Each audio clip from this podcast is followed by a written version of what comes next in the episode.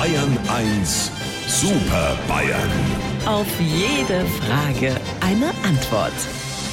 Ja, eine Frage habe ich natürlich an unsere Super Bayern, aber um sie zu stellen, brauche ich die Herren auf meinem Bildschirm.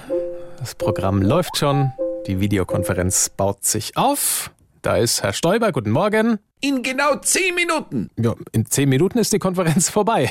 Äh, guten Morgen auch Herr Aiwanger. Ja, das geht in Ordnung. Und Servus Herr Söder. Ich bin guter Hoffnung.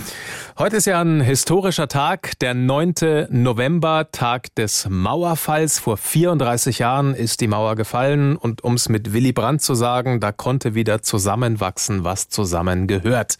Meine Frage heute, welche Erinnerung haben Sie denn an dieses Ereignis? Lieber Herr Morgendings, zunächst einmal war das natürlich ein unfassbarer Moment. Ich konnte jedoch persönlich an diesem Tag nicht zusammenwachsen. Ede, alter Bräuler, was war denn los? Hast den Mauerfall gewiss verschlafen? Ich hab mich aber auf dem Weg zum Verfahren verfallen. Äh, zum äh, Verfallen, äh, Verfahren. Ich bin in Ungarn rausgekommen, da hab ich in einem Restaurant bei einem einheimischen Schnitzel eine Schrammelgeigerkapelle kennengelernt. Die haben so lange äh, geschrammelt, bis mein letzter Bissen und auch die Mauer verschwunden waren. Also ich verbinde den Mauerfall auch mit was Musikalischem. Ihr könnt euch doch bestimmt auch noch an den David Hasselhoff aus Baywatch erinnern. Das ist aber nicht die Blonde, sondern der Bademeister mit den Muskeln. Der hat mit einem Lied die ganze Mauer weggesungen.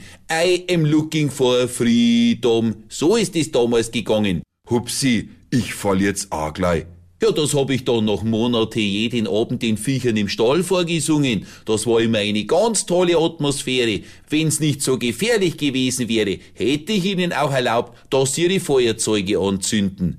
Ich glaub eher, dass bei deiner Singerei die Kühe freiwilliger Fahrgemeinschaft zum Metzger organisiert haben. Hupsi, die Wiedervereinigung, das ist ein Fingerzeig der deutschen Geschichte. Kannst du diese Dimension überhaupt historisch einschätzen? Natürlich, sie hat ja auch für mich viele wichtige Erkenntnisse gebracht. Ich habe erfahren, dass das Rotkäppchen einen sehr guten Sekt macht, dass die Spreewaldgurken im Glas wachsen und wie das Sandmännchen ausschaut. Mehr muss man in deiner Position auch nicht wissen.